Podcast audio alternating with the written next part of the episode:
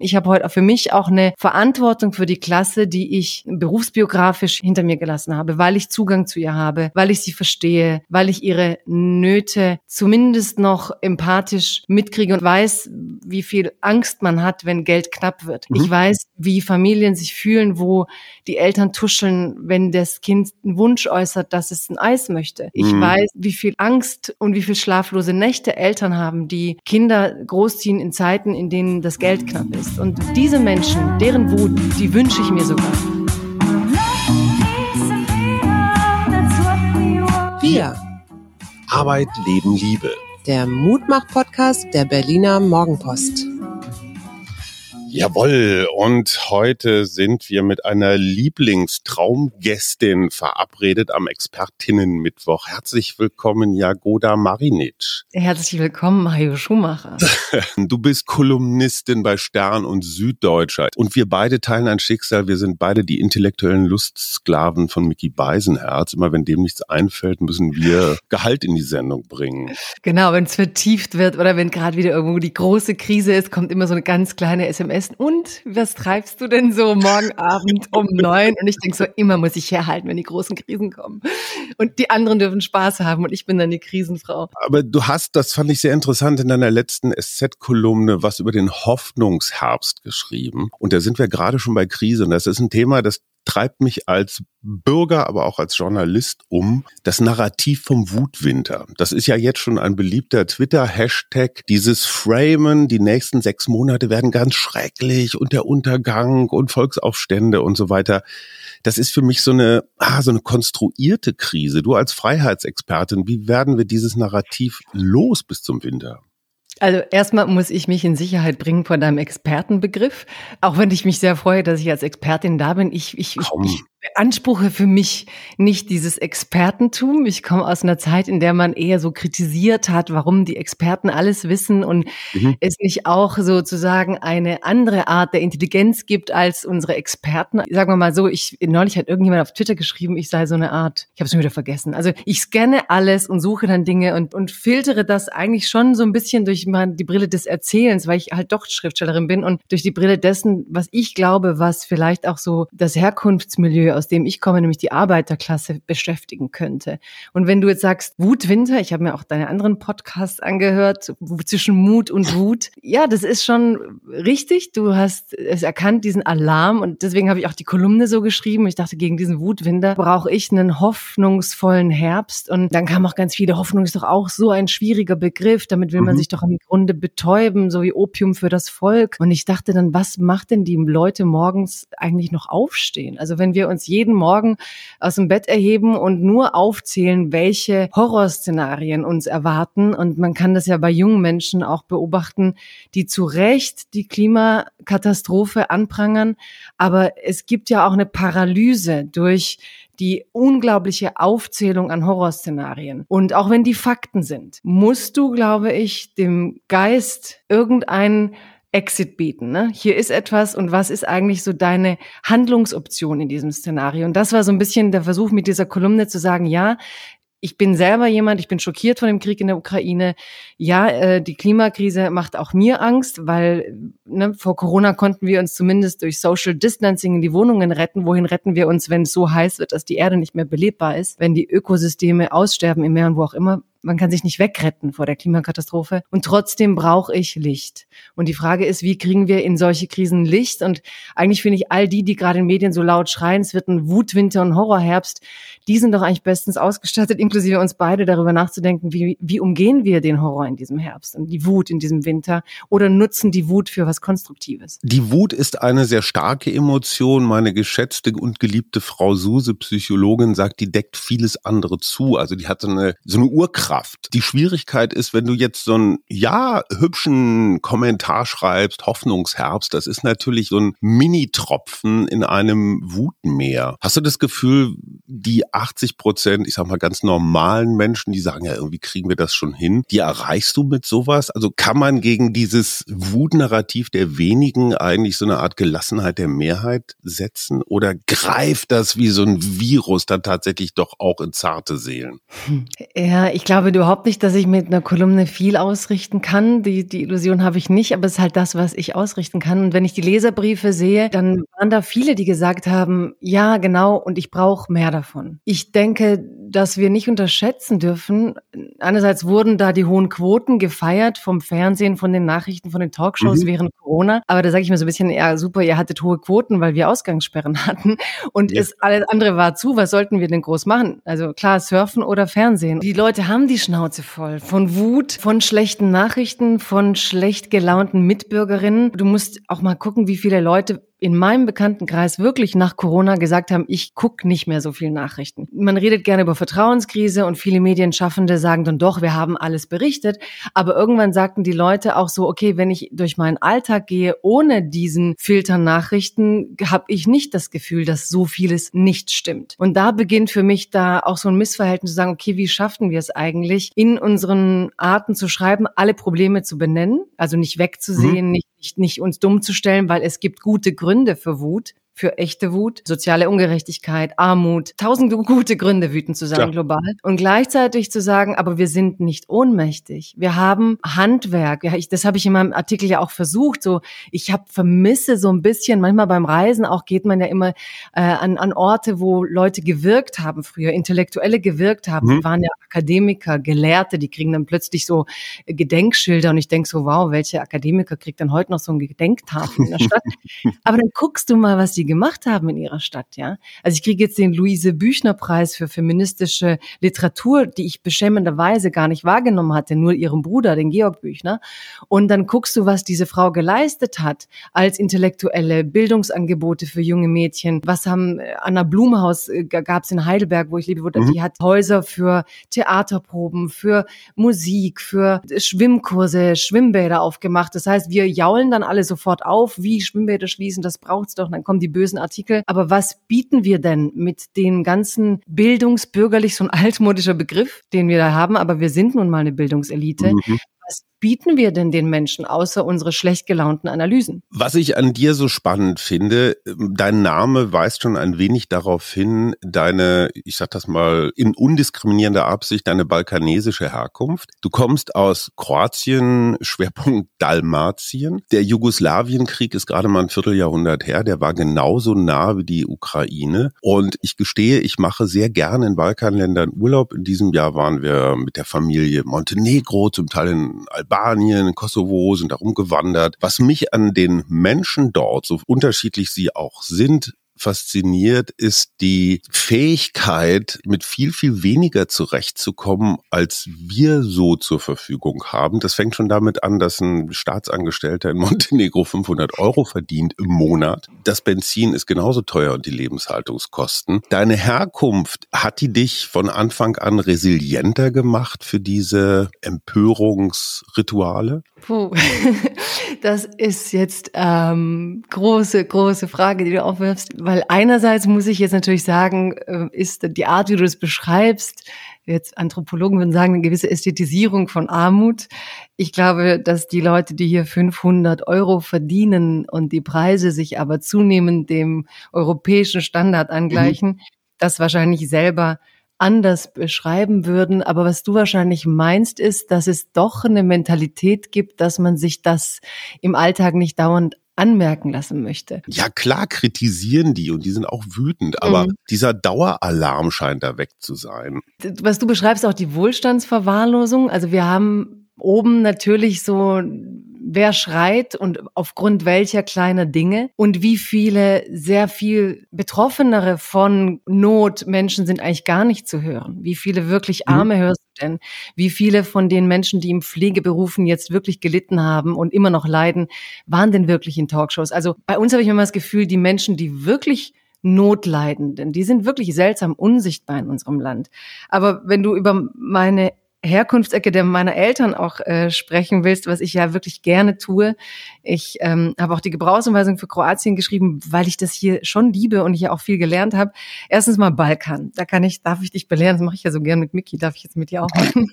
Der Balkan fängt ja bei uns immer nebenan an. Also du kannst nicht mhm. zu einer Kroatien sagen, ihr seid Balkan. Ja, das ist so. Balkan ist immer gerade so der Nachbar. Und wenn du den Bosniern sagst, ihr seid Balkan, werden die Bosnier sagen, der Balkan sind die Kosovaren Kosovaren. Die Kosovaren werden sagen, mhm. die Albaner. Also diese. Also Balkan ist ein Schimpfwort? Nein, aber man hat irgendwie, glaube ich, in dieser Idealisierung des Europäischen und alle wollten in die mhm. Europäische Union, obwohl wir schon in Alltagsgesprächen äh, schon, wenn es mal wild gesagt, obwohl Balkan, ne, das ist der Balkan, ist es aber trotzdem so ein Anspruch, wir sind der Westen. Ja, also mhm. du hast halt hier schon in Bosnien so diese, dieses Aufeinandertreffen Orient-Okzident, dieses Aufeinandertreffen der Religionen, Moscheen mhm. und Kirchen koexistierten und gleichzeitig wollte man gerade hier so, wir gehören zum Westen, ne? wir wollen Beitritt in die Europäische mhm. Union. Ich glaube, es war der deutsche Kanzler Schröder, der dann nach Rumänien ging und dann kam hier in den Nachrichten, dass er gesagt hat, Rumänien sei fast so gut wie Kroatien oder umgekehrt, Kroatien sei bald so gut wie Rumänien und das war hier ein mhm. Aufschrei so, ne, weil Rumänien ist viel mehr Balkan als Kroatien. Also dieser Balkanbegriff ist auf dem ganzen Gebiet, der jetzt von nicht Menschen von hier als Balkan beschrieben wird, hoch umstritten und hoch umkämpft und hat ganz viel mit diesem Status zu tun. Ne? Wer ist mhm. eigentlich weniger westlich, weniger fortschrittlich? Bei uns gab es auch mal so wie so einen kleinen Stempel, so europäischer Standard. Wenn du hier mhm. gut mit EC-Karten zahlen konntest, war immer, oh, Evropski Standard, ne? so alles europäischer Standard. Dabei waren wir viel weiter. In Zagreb konnte man vom Kaffee aus mit dem Handy ein Ticket lösen, einfach schicken, so, ich bleibe eine halbe Stunde länger, wurde verlängert. Da hatte Deutschland, Deutschland immer noch so diese Brötchenmarken und Kärtchen so. Also die sind in einigem sehr viel weiter als vieles, vor allem in Sachen Digitalisierung, was in Deutschland stattfindet. Ist da eine andere Resilienz, was unsere jetztzeitigen Probleme angeht? Wenn ich mir die Großmütter in den Dörfern vorstelle, die saßen manchmal so vor ihren Häusern auf Steinen, da ist eine steinige Landschaft, karstiges Gebiet, das auch nie ne, Essen hergegeben hat. Mach mal Felder mit Weizen auf einem trockenen Land, das geht ja nicht. Und äh, diese Kriege, die sie erlebt haben, die Weltkriege, dann die Bürgerkriege, die Kinder, die Männer, die sie verloren haben, die Söhne. Ja, das gab so, der Mensch ist härter als Stein. Natürlich, mhm. je härter das Leben dich fordert, desto, ja, man nennt es heute Resilienz. Ich glaube, dass es ist auch ein Stück weit Schicksalsergebenheit und ein bisschen Fatalismus drin. Ich meine, das ist so das, der Teil meiner Kultur, wo man aufpassen muss. In Rumänien gab es dieses Wort, was soll man machen, kann man nichts machen. Also das Leben kann auch so hart sein, dass es genau diese Hoffnung auslöscht. Bei mir ist es so, diese Mischung aus beiden Kulturen zu erleben, die Deutschen so mit ihrer Wohlstandsverwahrlosung aus meiner Sicht oft, einige Deutsche, es gibt auch sehr arme Deutsche, die sehr kämpfen. Aber in meinem Land gab es auch so, in dem Herkunft meiner Eltern, dieses, dass das Schicksal so mächtig ist, dass du dich ergeben kannst, was dich natürlich auch sehr stark macht, weil mhm. du ein Stück weit es nicht alles so durch Schlagwörter wie Eigenverantwortung, du musst selber können, dir selber auf die Schultern bürdest, sondern auch ein bisschen sagst, so ist die Welt, so ist das Leben und wie halten wir Menschen jetzt solidarisch zusammen durch Feiern, durch uns gegenseitig irgendwie helfen. Wenn du sagst, die haben 500 Euro Geld, äh, Honorar oder Lohn im Monat, es gibt eine große Schattenwirtschaft. Es gibt Menschen, die verkaufen Klar. Dinge hier, so wie in Italien. Es gab einen großen solidarischen Gedanken und dieses gemeinschaftliche Ding, das hat die Menschen natürlich dann immer wieder rausgeholt. Aber auch da muss man sagen, nach 25 Jahren Turbokapitalismus, nach 25 Jahren, wo jetzt hier zig Leute plötzlich durch Tourismus unglaublich viel Geld in drei Monaten verdienen, während sie andere hier äh, ausbeuten für einen Hungermindestlohn in Europa. Es gibt ja so eine Mindestlohnschere, die ab Slowenien beginnt und wo du dann nicht von 12 Euro Mindestlohn redest, sondern von drei. Und wo mhm. man gesagt hat, die Kroaten werden irgendwann die, die Bettenwäscher der Nordeuropäer, was ein Stück weit so gekommen ist. Ich glaube nicht, dass man das auf eine Herkunft festmachen kann, ob sich ein Mensch am Ende entscheidet, aus den Kulturen, die er kennenlernt, Schlüsse zu ziehen, die ihm mehr Selbstwirksamkeit geben oder mehr Ohnmachts- und Alarmismusgefühle. Und dass wir so eine Art kulturelle Hypnosen haben, dass man mhm. in Deutschland halt sich schneller reinredet in das ist schlecht, also auch in Alltagsgesprächen. Ich versuche hier so manchmal auf die deutsche Art so zu sagen, ne, war ja aber schlechtes Wetter gestern, war schlecht. Ja, ja, war schlecht, aber dafür hatten wir endlich mal Erholung von dem und dem. Ne? Also mhm. schafft man den Spin, was schlecht zu finden und trotzdem ins Licht zu gehen oder bleibt man da drin und suhlt sich? Und wir sind halt in diesem Suhlen bei eigentlich extremer Handlungsfähigkeit, die wir uns aber selbst verweigern. Und das ist das, was mich an Deutschland manchmal wirklich sprachlos macht, so wo ich sage, hey, wir haben doch die Gebildeten, wir haben die Strukturen, wir haben sogar die Steuergelder und überlegen uns einfach gemeinsam nicht klug genug, wie wir das einbringen, um hier den Motor in Gang zu setzen. Ne? Also statt jetzt zu sagen, okay, Ziel eins, zwei, drei, sitzen wir da und so wie du sagst, mhm. ja, Wutwinter werden alle auf die Straßen gehen, als wäre das ein Naturgesetz. Es liegt an uns, wie wir mit dieser Krise umgehen. Und bei der Wut würde ich gern jene in Schutz nehmen, die wütend werden, weil sie ihre Familie nicht ernähren können. Weil, weil wir in einer Gesellschaft leben, die inzwischen Mieten zu einem Privileg erklärt haben. Ja, also wer, wer gut wohnen will, muss schon nicht mehr obere Mittelschicht sein, sondern fast bei den oberen zehn Prozent sein. Und normale Familien können sich irgendwelche Innenstadträume kaum mehr leisten.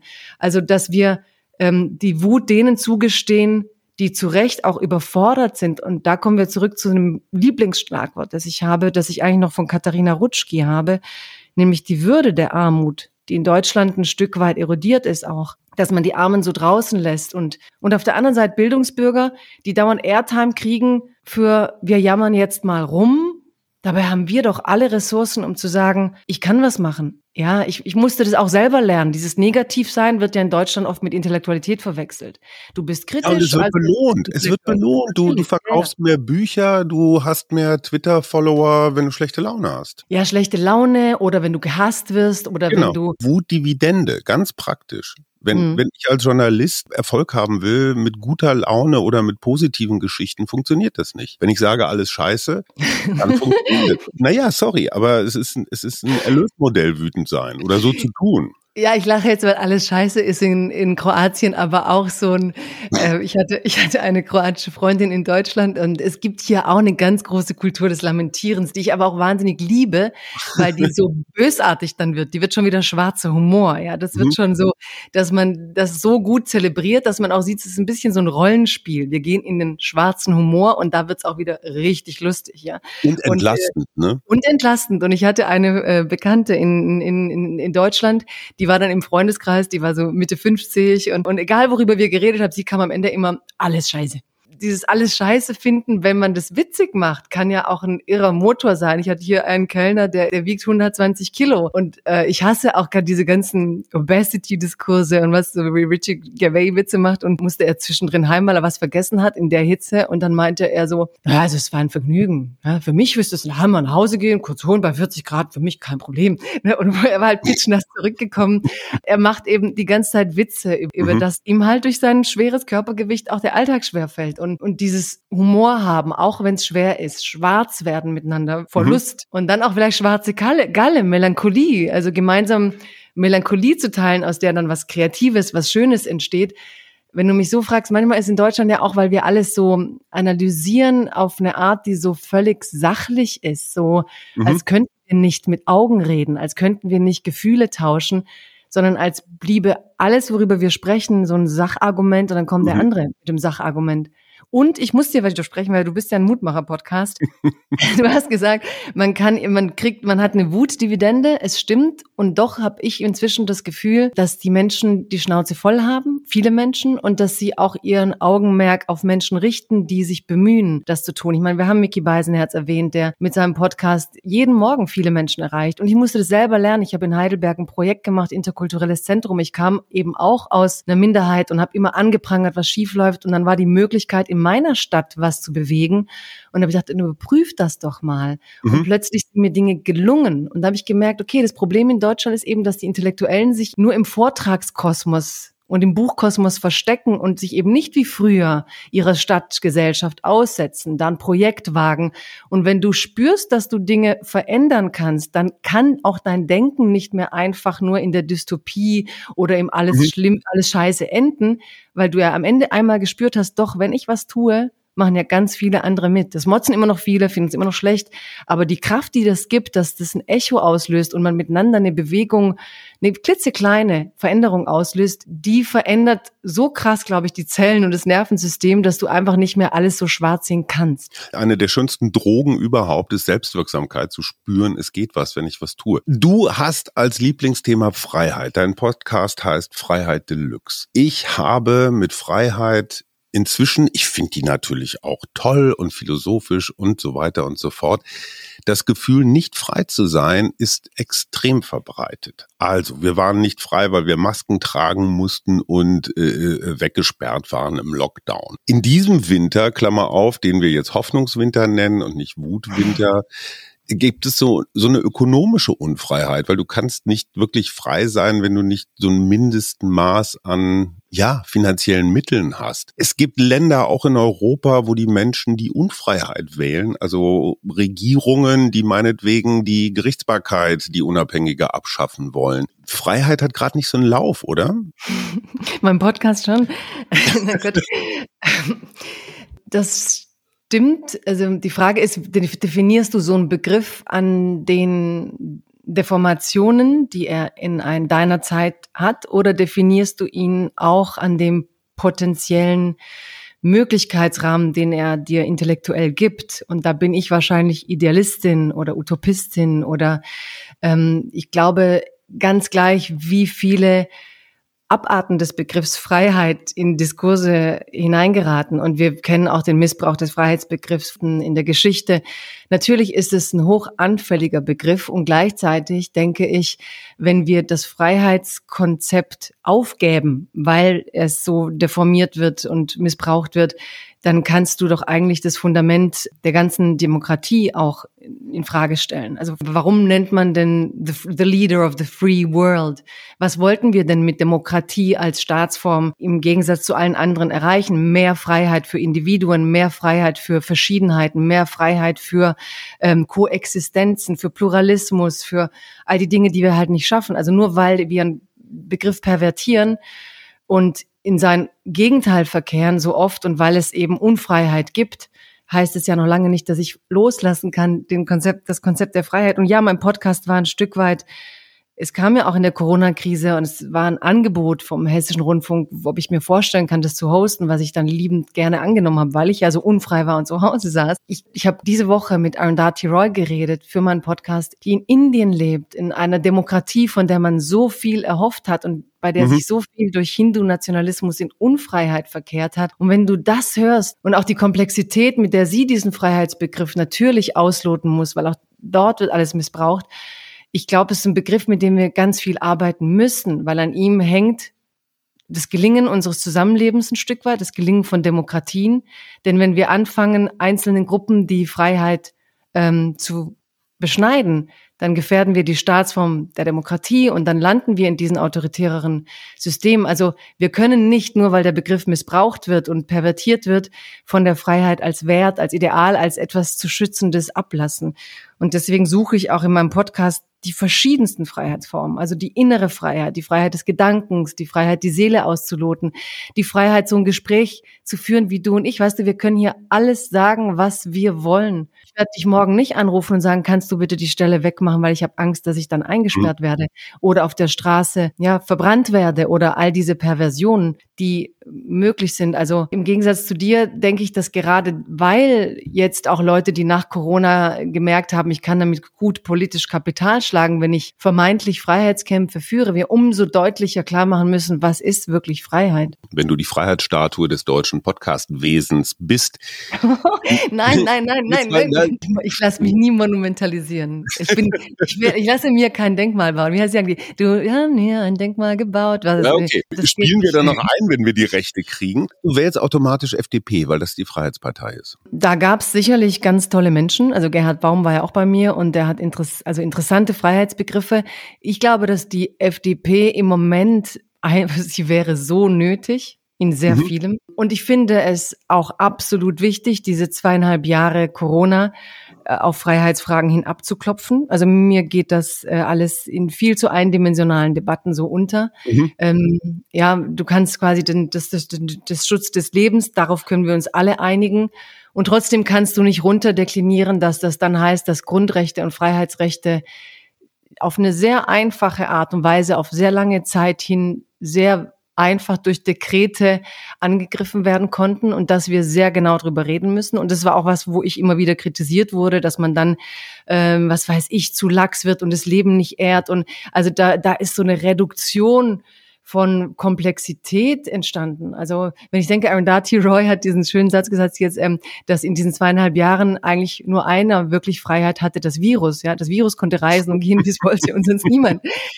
Für mich, da sind ganz wichtige Freiheitsdaten, also Freiheitsfragen, die Daten Ich finde mhm. den Datenschutz, das ist eine der großen Freiheitsfragen unserer Zeit, denn über Daten von unserem Gefühlsleben bis hin zu unseren Netzwerken, bis hin zur Liebe zu kleinen Kindern in unseren Familien, alles steckt in diesen Daten. Ich möchte sehr genau wissen, was damit gemacht wird. Bewegungsfreiheit, dass wir in Europa diese Bewegungsfreiheit haben, das ist für mich ein hohes Gut. Mhm. Und ich fand es einfach falsch zu sagen, was ist schon Bewegungsfreiheit gegen Schutz von Leben? Also diese absolut vereinfachende Mathematik.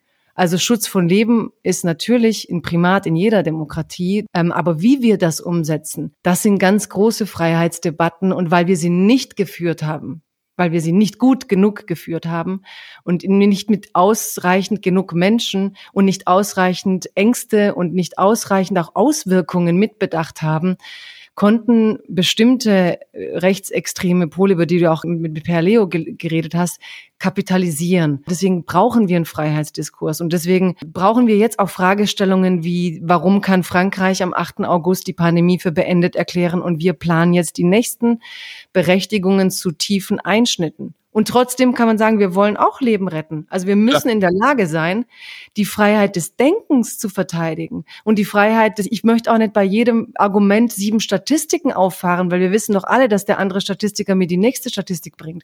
Also es geht doch auch um Wertediskussionen und dass die Pandemie, so wie wir sie gemanagt haben, Widersprüche aufgeworfen hat, Absolut. die die Leute verdrossen gemacht haben auf eine Art und Weise, wo ich denke, ja, die Beschwörungen des Wutwinters, wenn man diesen Boden nimmt, sind nicht unberechtigt. Und wenn wir das eben nicht wollen, dann müssen wir lernen, das jetzt gut, gut und ohne Respekt vor diesen blöden Holzhammern, die dann einfach sagen, du willst nicht Leben retten, was albern ist.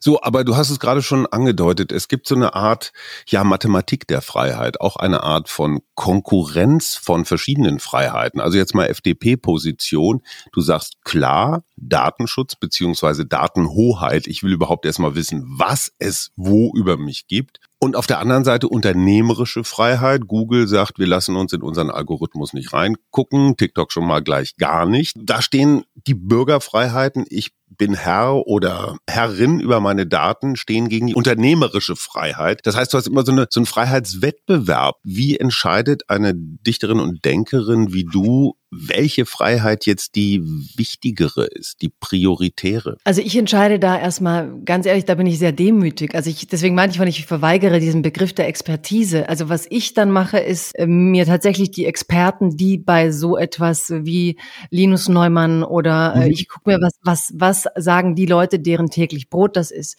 Ich versuche mir da einen Überblick zu verschaffen mhm. und dann vielleicht es in einer Sprache aufzuarbeiten, von der ich hoffe, weil ich komme aus der Arbeiterklasse, dass ich irgendwie ein paar Drehs kriege, dass es mehr Leute involviert und sie Lust haben, darüber nachzudenken, wie gehe ich eigentlich mit meinen Daten um. Für mich ist tatsächlich da das Grundgesetz entscheidend. Also als es damals die Volkszählung gab, wurde mhm. ja ähm, das sogenannte Inf das äh, Gesetz zur informationalen Selbstbestimmung entwickelt und nicht ohne Grund. Und das war damals die Volkszählung. Ja, also die mhm. wussten ja gar nichts. Die wussten gerade mal, wie viele wir sind. Und damals sind die Leute auf die Straße gegangen und haben gesagt, wozu will denn der Staat wissen, wie viele wir sind? Was will denn der nachher mit den Zahlen machen? Und dieses gesunde Misstrauen, ne, wenn ich etwas, wenn jemand etwas über mich erhebt, was ist das genau? Möchte ich das? Was kann er damit machen? Welchen Missbrauch kann er damit machen?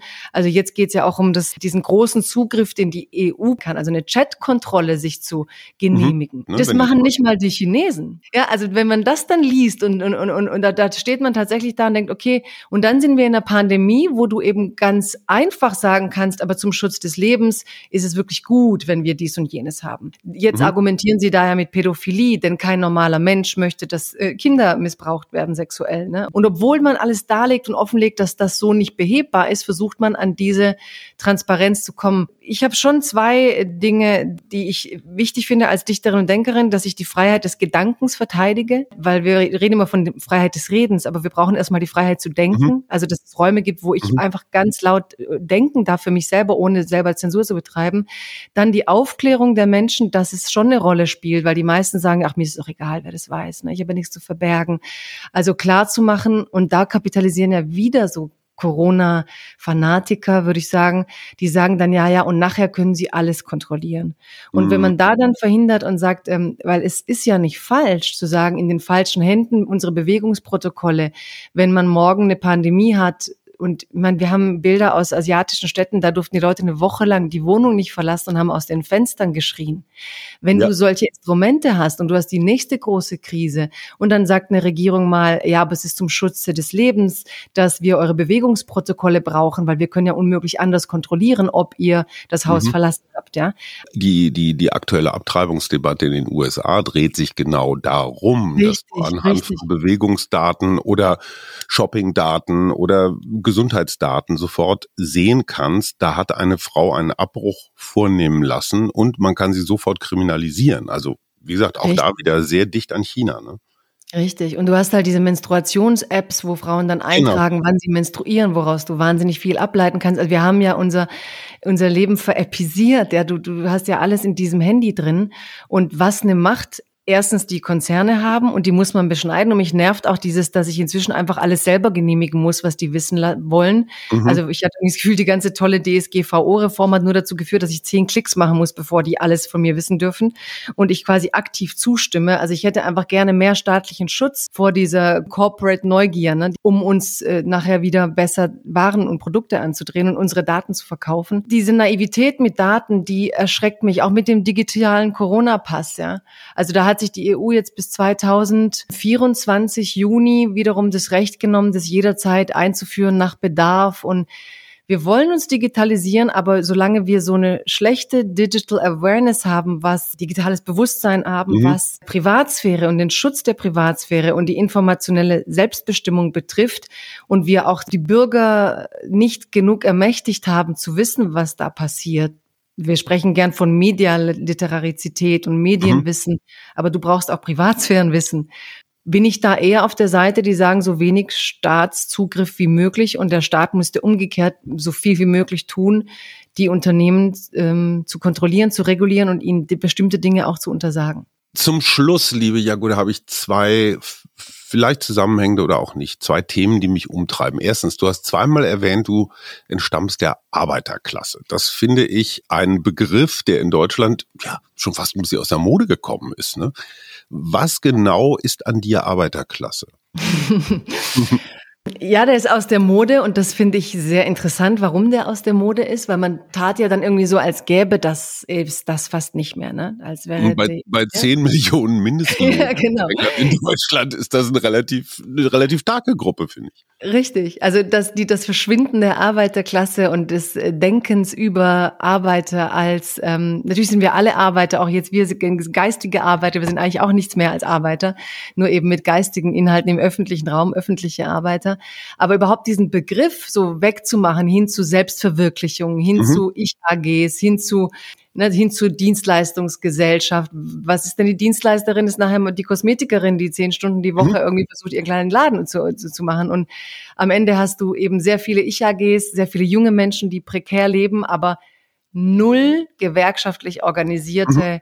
Power haben so mhm. wie früher. Das heißt, du hast die Erosion von Arbeitnehmerrechten. Und das kannst du in den USA ganz deutlich ja. beobachten. Da gibt's, jetzt habe ich den Denker, ich berate ehemalige Wirtschaftsberater von ähm, Bill Clinton, hat das ja eben so, so gezeigt, wie durch diesen Kult des Ich-AGs auch in den USA ganz krass die äh, Gewerkschaften völlig entmachtet wurden und inzwischen sogar Arbeiter so weit sind und sagen, aber warum sollte mein Chef nicht durch meine Arbeit immer reicher werden?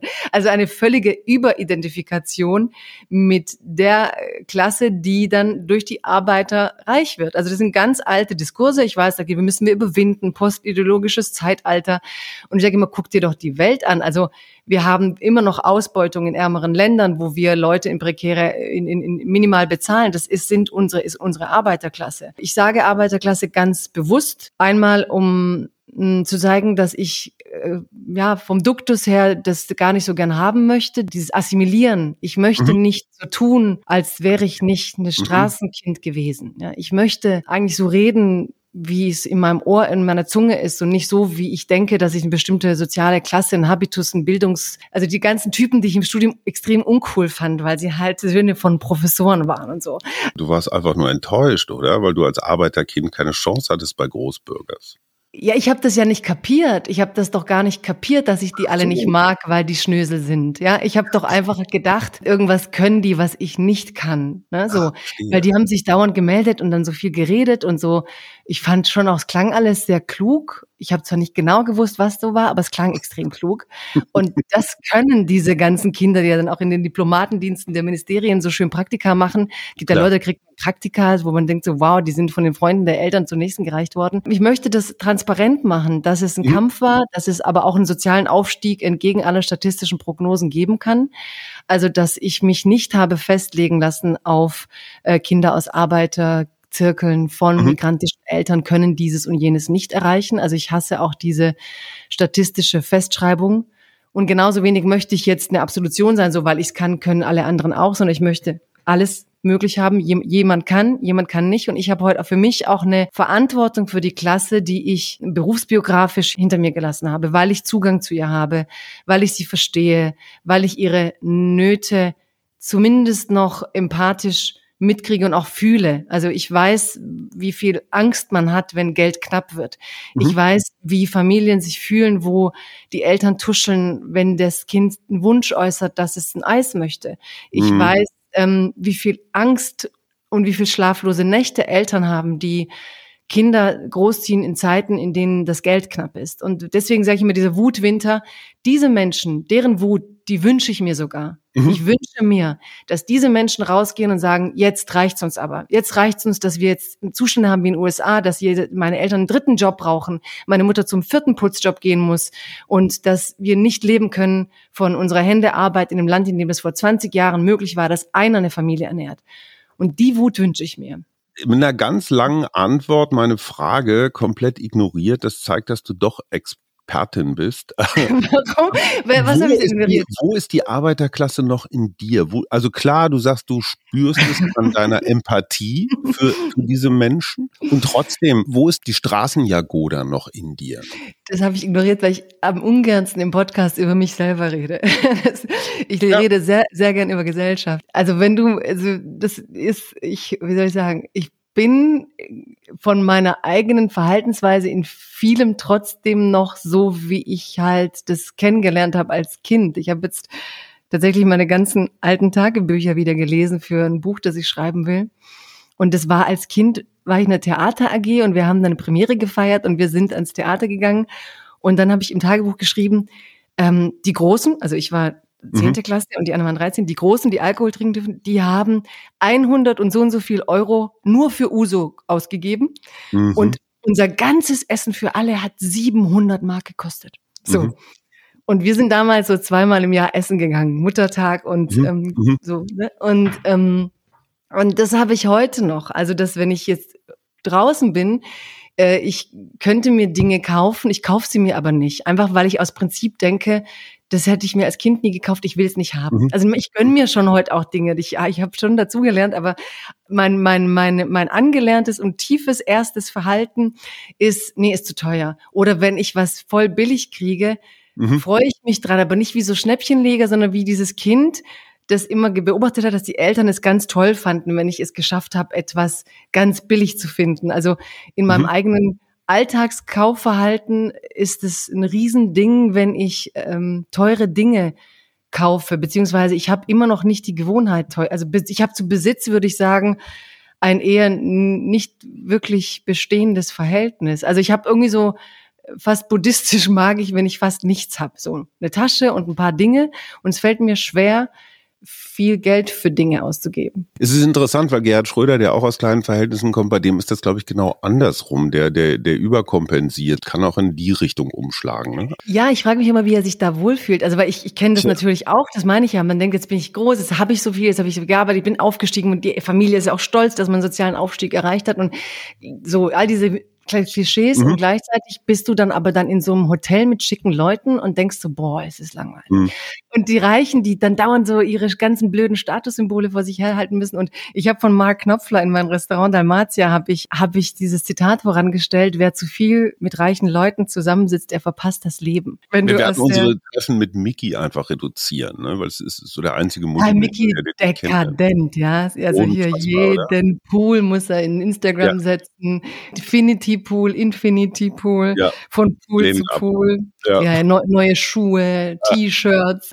Ich weiß gar nicht, was die kosten. Ich gehe ja nicht in so Läden. Ganz zum Schluss habe ich noch unter uns Feministinnen eine feministische Frage, die mich tatsächlich umtreibt. Unsere ehemalige RBB-Intendantin Patricia Schlesinger. Ist ja nun ihres Amtes enthoben worden und was mich wirklich wundert, und ich hätte so gerne dran geglaubt, so Frauen führen anders, Frauen in Spitzenpositionen sind irgendwie umsichtiger, empathischer oder sowas, den ganzen Umgang mit den Vorwürfen, die da ja berechtigterweise hochgeploppt sind. Ich fand das sehr, sehr männlich. Also erstmal alles wegmuscheln, ignorieren, äh, nicht wahrhaben wollen. Also ich will nicht revanchistisch sein, sagen, viel besser seid ihr auch nicht. Hat dich das überrascht, dieser Umgang? Hätte man von der Frau nicht erwartet, ey, komm, erwischt, Karten auf den Tisch, zurücktreten, fertig? Mhm. Ja, da sind wir, sind wir bei einer guten Frage. Du sagst, du fandst das ganze Verhalten sehr, sehr männlich. Wenn mhm. ich aber an die Männer meiner Kindheit waren, dann waren das Männer, die am Band malocht haben und die wirklich kein einfaches Leben hatten. Und die ich meinte jetzt männliche Führungskraft. Ja, genau. Wir reden über Führungskräfte. Okay. Und die Fra ja. Frage ist wirklich, äh, ist, sind wir halt äh, Teil eines Systems, in dem Führung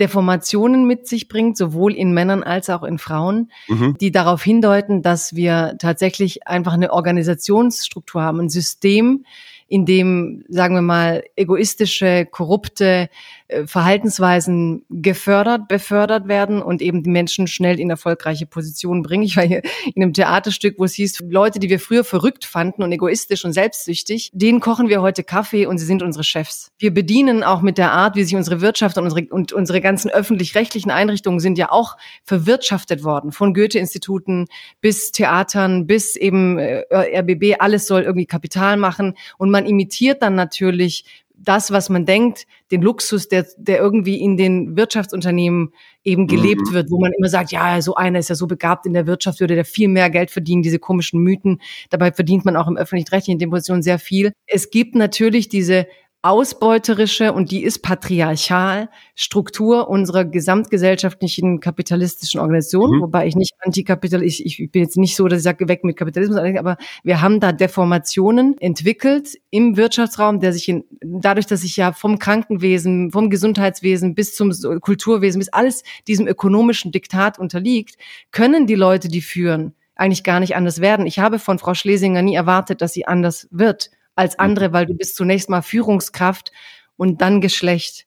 Und die Hoffnung, dass Feministinnen, wenn sie so weit hochkämen, etwas Empathischeres, etwas Humanistisches reinbringen müssten, die ist für mich ein wunderbarer Teil der utopischen Theorie der, des Feminismus. Aber wenn man unser, die, die Faktizität unseres Systems ansieht, glaube ich nicht, dass ein Individuum das verändern kann. So wie Obama nicht das US-politische mhm. System verändern konnte. Also die Logik unserer Systeme ist viel zu gewaltig, als dass ein Individuum anders sein kann. Deswegen enthebe ich sie nicht ihrer individuellen Verantwortung, aber ich möchte es nicht auf ihr Geschlecht festlegen. Und umgekehrt würde ich eher gerne fragen, imitiert sie da nicht auch Dinge, die sehr viele Männer in ihrer Stufe mhm. durchaus gemacht haben, wo man aber lange gar nicht so misstrauisch wurde. Also wo ich schon Interesse habe zu wissen wäre, war sie wirklich die Einzige, die so agiert? Oder mhm. ist es bei einer Frau halt doch so, dass man noch schneller hinguckt, dass man noch schneller neidisch wird, dass man noch schneller den Fokus drauf richtet? Denn ich fürchte, dass da insgesamt in Führungsetagen, egal ob Wirtschaft, Kultur, Theater, eine, eine feudale Art zu herrschen sich etablieren kann, weil wir die Arbeiterklasse, wir haben es ja vorhin gehabt, eigentlich rhetorisch abgeschafft haben. Die fühlen sich ja nicht mehr verantwortlich, so wie früher selbst die bösen Patriarchen mit dem Fortwerk, der dachte, ich muss irgendwie meinen meinen Arbeitern zumindest eine Wohnsiedlung bauen und sie müssen sich das Auto mhm. als erstes kaufen können. Diese fürsorgliche patriarchale Struktur, die haben wir komplett abgeschafft. Aber die Kehrseiten, die, dass, dass solche Eliten es sich gut gehen lassen können, die nicht. Und gleichzeitig hat die Arbeiterklasse als Bewegung medial eigentlich kaum Kraft. Die Gillette Jaune in Frankreich, die haben es versucht und haben dann schnell einfach die Diskreditierung gefunden, dadurch, dass Antisemiten mitliefen, wie und wo dann Medien sagen, ah, sind alles Antisemiten. Erstmal sind es Arbeiter, die sagen, wir wollen so nicht leben und uns so nicht unsere Körperkraft abkaufen lassen. Das ist jetzt ein Diskurs aus den 60ern, werden viele sagen. Ja. Ich glaube, dass der auch heute, gerade weil es keine Gewerkschaften gibt, extrem wichtig wäre und dass Frau Schlesinger für mich nur ein Symptom eines ausbeuterischen Denkens ist, das in allen unseren Organisationsstrukturen ganz oben stattfindet. Wenn es in Deutschland mal eine Revolution geben sollte, ich glaube, ich bin für dich als Revolutionsführerin. Ich habe aus unserem Gespräch mitgenommen, dass der Balkan immer die anderen sind und trotzdem möchte ich zum Schluss noch eines loswerden. Meine liebe Frau Suse und ich hatten neulich erst wieder einen ganz wunderbaren Abend, weil wir, und das heißt bei Spotify wirklich so, Balkanmusik gehört haben. Es gibt da unfassbar gut gelaunte Bands, Orchester, unglaublich ironische, aber auch sehr, sehr ja schwermütige äh, Titel. Ich kann da nur die Playlist von Goran äh, Bregovic empfehlen, der ja ein bekannter, ich glaube, serbischer Regisseur und Musikmacher ist. Äh, bist du auch Balkanmusikaffin? Ja, Bregovic ist ja hier recht umstritten, auch wieder wegen, wie geht er mhm. um mit Narrativen. Ähm, aber ja, klar, ich liebe, du hast gerade gesagt, die Melancholie, das gibt äh, den Sevdach in Bosnien, das ist so ein bisschen wie der Fado in Portugal. Mhm. Und du hast nicht nur gut gelaunt und toll, du hast einfach exzellente Musiker. Also wirklich, es sind äh, egal welche Instrumente, egal. Und, und natürlich hast du auch gerade in Bosnien waren äh, teilweise ähm, durch die durch natürlich diese Kommunikation verschiedener Musikkulturen hast du so begabte Menschen, die daraus ihr wieder eigenes Ding gedreht haben. Du hast Milenko Jergovic, der großartige Bücher schreibt, der ähm, ich liebe die Kultur, ihr Theater zum Beispiel. Und es war auch mhm. ganz interessant, ähm, weil Tito damals habe ich gelesen, durch Miroslav Krleja. Das war ein Autor, der ihm geraten hat, die Kulturszene, obwohl es ja eben ein diktatorisches Regime mhm. auch war, nicht so krass in Fokus zu nehmen, weil der gesagt hat, wenn du den sozusagen zu viel dich einmischst, dann werden die in den Widerstand gehen und so gehen sie in den Eskapismus. Und sie haben mhm. halt ein Stück weit, äh, die Künstler durften hier sehr frei arbeiten und haben wirklich ihren Ding gemacht. Und wenn du so die letzten Jahrzehnte auch in der jugoslawischen Kulturszene schaust und, und, und ja, was wir hier an, an, an Filmen produziert haben. Und, und, und es gab auch im Museum in Zagreb so eine Ausstellung 60er Jahre, die Architektur, die, mhm. oder wenn wir von Würde der Armut sprechen, das möchte ich unbedingt bei dir sagen, alle diese Menschen meiner Kindheit hatten ganz stilvoll eingerichtete Wohnungen, waren aber arm. Und ich mhm. war dann immer so, woher wussten die eigentlich so genau, wenn sie nicht bei Reichen waren, wenn sie nicht Fernsehen so viel hatten, woher wussten die überhaupt, wie man stilvoll Wohnungen baut und wie man sie schön einrichtet, woher wussten sie, was das tolle Material ist und wie haben die sich erkämpft. Und äh, es gab dann schon so die Bildung der Masse. Ne? Das gab große Messen, wo Leute gelernt haben, was sind schöne Möbel. Da ging man dann hin, hat sich das angeguckt. Die waren oft sehr gut gekleidet. Und da frage ich mich ganz oft, ist das nicht so ein schönes, auch Mutmachprojekt, dass wir halt eben wir schimpfen ja nur, ne, da wie wie Hartz IV, mhm. dann verteidigen andere Hartz IV, wo ich denke, wie bringe ich denn zurück diesen ähm, diesen ganzen ein Stück weit aus diesem Mainstream der Gesellschaft äh, verlorenen Menschen Inhalte, die sie wieder reinbringen, die auch die mhm. Sichtbarkeit, dass sie draußen sind, verringern und wo wir uns wieder gemeinsamer fühlen können. Und ja, also ich lerne hier ganz viel, um es kurz zu sagen, von Musik bis Ding und es gibt viele Kehrseiten, aber du hast auch, ist ja der Mutbach-Podcast, was so schön dran ist, vieles, wo ich auch äh, rauskomme und denke, man muss ähm, ja Systeme immer nach allem ausleuchten und wirklich das Beste rauspicken. Also auch in so einem jugoslawischen, wo vieles schwierig war und sich nicht entwickelt hat und schlecht für die Menschen, gab es kleine Dinge, wo man bis heute von profitieren könnte, wenn man sie am Leben ließe. Die Ästhetisierung des Alltages, finde ich, wird sträflich unterschätzt. Darüber ja. reden wir das nächste Mal. Liebe Jagoda Marinic, ganz herzlichen Dank für deine Zeit. Es hat Spaß gemacht. Hat mir auch viel, viel Spaß gemacht. Vielen Dank für die ähm, weiten Fragen. Wir hören uns. Danke. Ja, bis dann. Wir Arbeit, Leben, Liebe. Der Mutmach-Podcast der Berliner Morgenpost.